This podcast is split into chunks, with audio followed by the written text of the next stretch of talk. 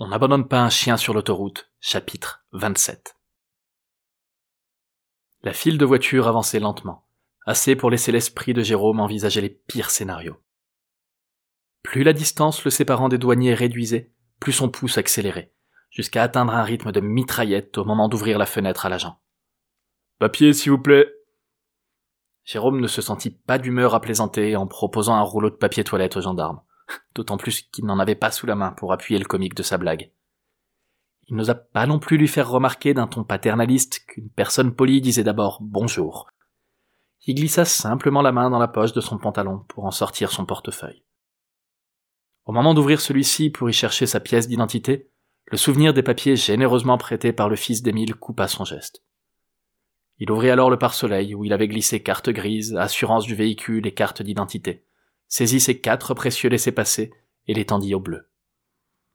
Il hésita à jouer le naïf pour interroger l'agent sur les raisons d'un tel contrôle à un horaire si matinal, ou s'étonner qu'il subsiste de tels contrôles à l'intérieur de l'espace Schengen. Mais face à l'air sévère qu'adopta le douanier pour examiner ses papiers, il choisit plutôt d'afficher l'indifférence somnolente de celui qui vient d'enchaîner une longue nuit de route. Bruno! Et là le flic à l'intention d'un de ses semblables. Viens voir là! Un gros moustachu aux yeux aussi remarquablement pochés que des œufs chez un chef étoilé s'approcha d'un pas nonchalant, traînant sur lui tous les poncifs du flic désabusé qui noie ses frustrations dans la mauvaise vinasse sous l'excès de zèle. Le Bruno en question jeta un œil distrait aux deux cartes d'identité tendues par son collègue, puis lui adressa un haussement de sourcil gauche qu'un bon narrateur aurait pu transcrire en Et alors, qu'est-ce que ça peut me foutre? Dans le murmure adressé par le premier douanier, Jérôme distingua les mots camping, couple, pâleur papier, et sentit un frisson aussi glacial que cliché lui traverser l'échine. Son malaise redoubla en voyant les yeux du gros moustachu se tourner vers lui, puis fut encore amplifié par un puissant vertige face à la profondeur des cernes qui les soulignaient. Bonjour, monsieur, dame, souffla-t-il en esquissant un pâle sourire. Mademoiselle? C'est votre fille? La boule de stress dans la gorge de Jérôme le sauva en empêchant la diphtongue du mot oui de s'en échapper. Les deux cartes d'identité empruntées au tourtereau ne portaient vraisemblablement pas les mêmes patronymes, et si jeune soit la nouvelle bru de Mimile, son année de naissance ne devait pas rendre crédible l'hypothèse d'une relation de paternité. Dans une pénible déglutition, Jérôme comprit qu'en l'absence évidente de tout lien de famille, l'apparence juvénile de sa passagère ouvrait la porte aux interprétations les plus saugrenues. C'est mon prof de flûte, expliqua Juliette d'une voix aussi joviale qu'innocente. J'ai une audition demain, enfin, ce matin, vu l'heure qu'il est, à Barcelone. Les épaules de Jérôme s'affaissèrent de soulagement sous la caresse de la voix de l'ado et la pertinence de sa réplique, puis se tendirent de nouveau sous le coup d'un violent souvenir. Deux ans plus tôt, sa fille avait décidé d'arrêter le conservatoire, où elle avait pratiqué la flûte depuis une demi-douzaine d'années.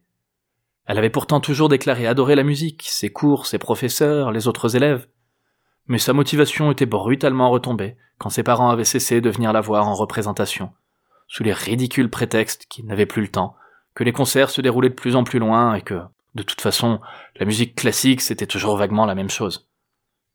Jérôme sentit une nouvelle boule lui nouer la gorge, serré par la culpabilité d'avoir ainsi éteint une passion de sa fille, et par les remords de ne pas lui avoir accordé assez de temps et d'attention. Et vous transportez quoi là-dedans? interrogea Bruno en pointant sa moustache vers les mallettes au pied de Juliette. Ben mes flûtes et mes partitions. Et mon chien, qui m'a toujours accompagné depuis que je suis petite, comme un porte-bonheur. Le flic l'observa d'un air suspect, avant de baisser les yeux pour examiner la carte d'identité censée être la sienne. Son regard fit une paire d'allers-retours entre le visage de l'ado et le rectangle de papier, les sourcils se rapprochant chaque fois un peu plus de l'abîme des cernes. Vous avez vraiment trente et un ans? S'étonna-t-il. Faites pas votre âge, mademoiselle. Jérôme regarda l'agent en coin, craignant qu'il n'ait annoncé un faux âge pour les piéger. Il regretta de n'avoir pas pris le temps de mieux examiner les faux papiers, ne serait-ce que pour retenir leur nom et âge d'emprunt, et éventuellement leur lieu de naissance, au cas où des circonstances comme celle-ci finissent par l'exiger. La moiteur gagnait alors chaque recoin de sa peau, en particulier ceux sur lesquels il était assis. Il envia un instant le chien, dont la couche, même sale, absorbait une partie des désagréments causés par un tel état de nervosité. Quelle que soit l'issue de ce contrôle, son dénouement lui tardait. Madame, corrigea la gamine en relevant fièrement le menton. La musique, ça conserve, vous savez. C'est pour ça qu'on apprend au conservatoire. La gueule de Bruno s'éclaira d'un immense sourire, soit qu'il eût trouvé la blague à son goût, soit qu'il se réjouisse simplement de l'avoir comprise.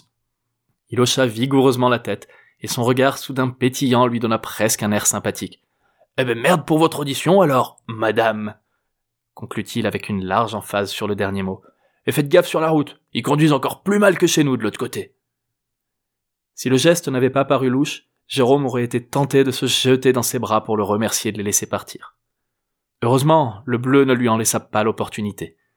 Il reprit les papiers des mains de son collègue et rendit l'ensemble au conducteur, avant de s'éloigner de sa démarche pachydermique vers le véhicule suivant. Jérôme mit deux secondes avant de récupérer son souffle et ses esprits, puis remonta sa vitre et lança la voiture sur les routes espagnoles. Fous-nous un peu de musique, tu veux? implora-t-il d'une voix chevrotante. J'ai besoin d'un remontant, n'importe quoi fera l'affaire. Après une rapide fouille de la boîte à gants, Juliette en ressortit un CD qu'elle inséra dans l'autoradio. Dès les premiers accords, Jérôme reconnut l'introduction de la version acoustique du morceau Her Lies.